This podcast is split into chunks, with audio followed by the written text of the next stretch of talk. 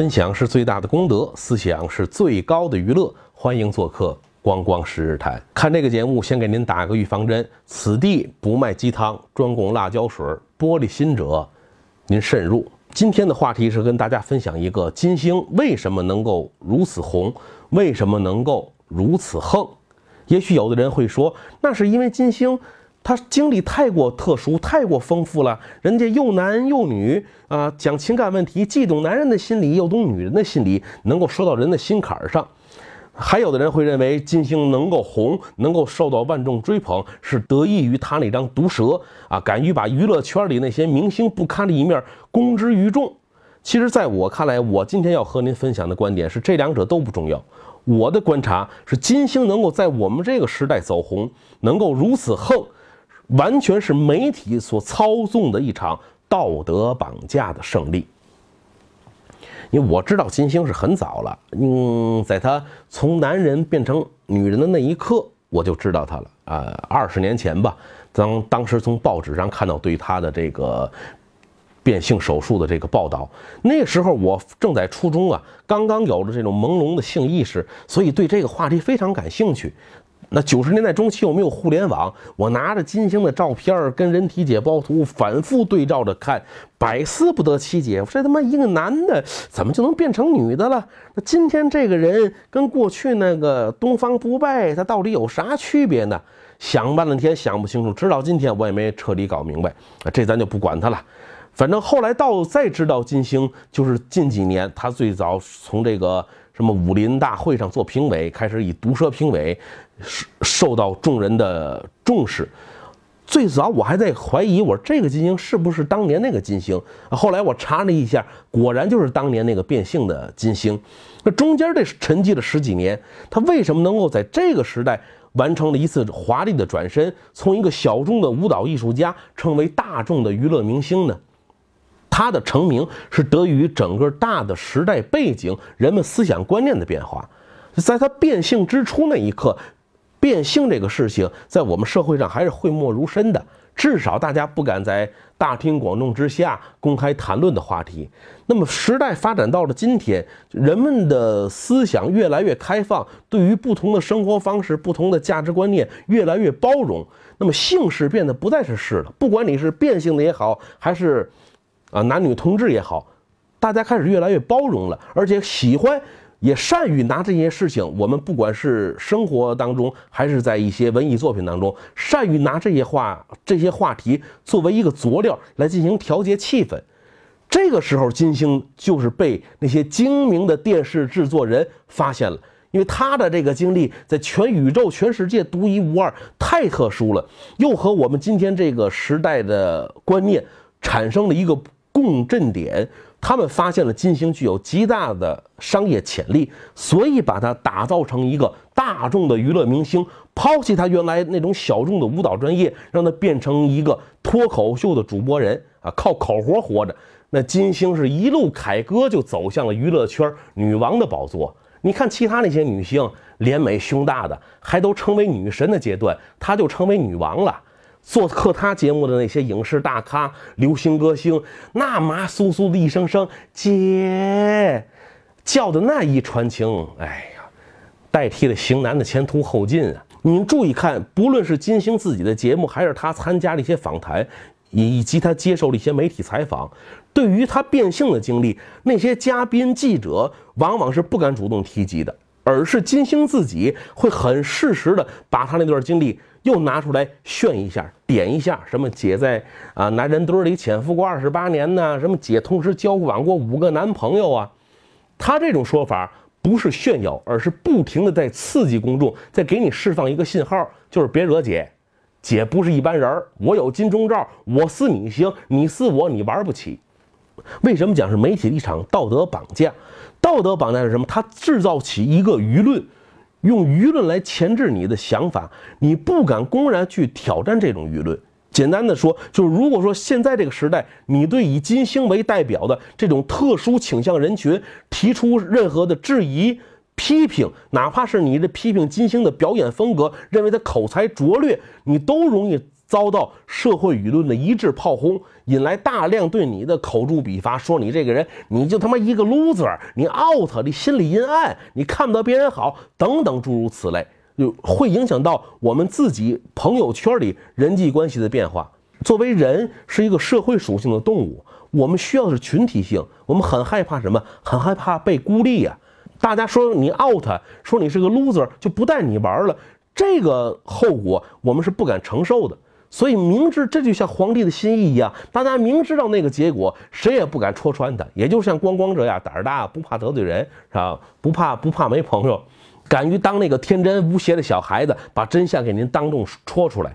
道德绑架就是三条，您看，至高无上性、公开性和软约束力。最后一条软约束力非常重要。这就是刚才我举的那个例子说的，你有所忌惮，你的忌惮就是怕影响到你个人在朋友圈里的一个评价，导致你个人生活产生变化。而且道德绑架呢，它还能给带来另外一个好处，就是让人获得一种心理满足感。本来你是一个踢寡妇门、刨觉悟坟，他妈的很不是玩意儿的一个卑劣小人，但是你也可以利用一次事件啊，办一次道德完人。你比如有一个节目里。有一个女孩子，好像是生下来一两个月啊，就被他的生身父母送掉了，送给别人了。现在长大成人了，十十几年过去了，这个父母又找到这个女孩子，希望相认，但是女孩拒绝认这个亲生父母。就是在节目当中讨论这个话题是认还是不认。结果在上海的那个周立波同志拿这个话题在他的节目当中啊。就办了一次道德完人，他就谴责这个女孩子，说你必须得认亲生父母啊，那人家生了你，你怎么能不认呢？你有没有良心呢？你心胸狭隘，心理阴暗，巴拉巴拉一大通，给人家讲了一通仁义道德。问题你周立波是个什么东西？你自己把老丈人眼睛打瞎，对你事业帮助这么大的大哥，你他妈说翻脸就翻脸，你就是一个举筷子吃肉，撂筷子骂娘那个无耻小人。这就是我说道德绑架带给人一种心理的满足感和快感。如果您有什么想和光光交流的，可以订阅我的同名公众号“光光十日台”，那里有光光撰写的文章，以及关注我的个人微博“光光打耳光”。那么金星今天的走红呢，在这种道德绑架下，它形成了一种新的反向歧视，就是你本身是一个处于相对弱势地位的人，社会应该给你更多的一些关爱。包容，但是你利用这种关爱和包容去歧视其他的人，这就叫反向歧视。我举一个在国外的例子来说，比如像美国这个密歇根大学就发生过一个事情，一个大一的女孩子入住的时候办理这个住宿手续，结果就看到宿管一个阿姨非常胖啊，腰围三十多那种，哎，她那个她这工牌跟别人不一样，别人这她那工牌这写了一个 B B W。这个大一女生就不知道这 B B W 什么意思，就向这阿姨提问，结果惹得这阿姨勃然大怒，把她当场骂了一顿，就而且把她告到了校长室，让这个女孩子最后被被迫要对这个这个宿管阿姨赔礼道歉，而且校方剥夺了她住宿的资格。